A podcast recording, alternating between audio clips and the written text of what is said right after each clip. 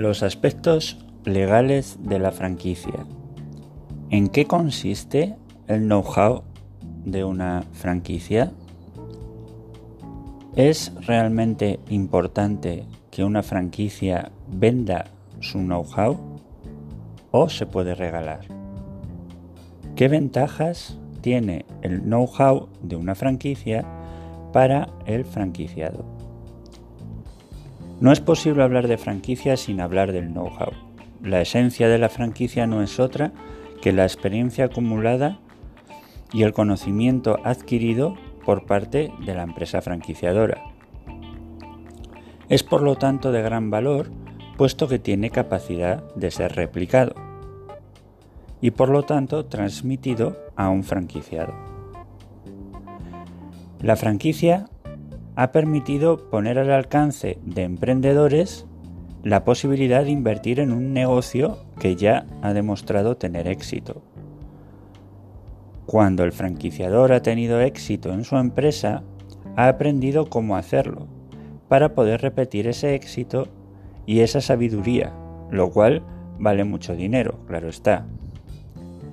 El know-how contiene por lo tanto ese conocimiento ya estructurado y con todos los manuales y recetas puestas a disposición de los franquiciados.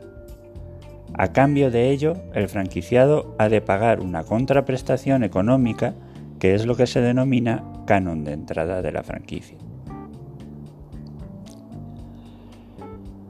¿Por qué el know-how de una franquicia es de una gran ayuda para el nuevo emprendedor o franquiciado? Que una franquicia nos proporcione de forma relativamente inmediata todos sus conocimientos, tanto tecnológicos como de procedimiento, no supone un gran ahorro de esfuerzo, de tiempo y sobre todo de dinero. Sin embargo, este know-how es solamente uno de los componentes que hace atractiva una franquicia. La cosa va mucho más lejos. Aspectos como una ventajosa gestión en la compra de los productos, en la cesta de la compra del franquiciado, hace que esta empresa franquiciada sea mucho más competitiva para que sus eh, competidores, propiamente dicho, y por lo tanto mucho más atractiva para el consumidor final. Además, el franquiciado también se beneficia de trabajar bajo una marca cuidada y conocida. Y otro de los aspectos es el apoyo que recibe del franquiciador durante toda la vida del contrato. Estos, sumados al know-how, son solo algunos de los elementos que hacen que la franquicia sea una fórmula muy atractiva para emprender un nuevo negocio. ¿Cómo es esta información que contiene el know-how de la franquicia? Bueno, pues esta información debe de ser dos cosas, secreta y confidencial. Precisamente porque es secreta, la franquicia, la, información, perdón, es por lo que tiene valor. Porque si todo el mundo manejase la información que cede una franquicia, pues no supondría ningún valor para el franquiciado. La protección de este know-how, por lo tanto, ya que es una información secreta, es necesario protegerla jurídicamente.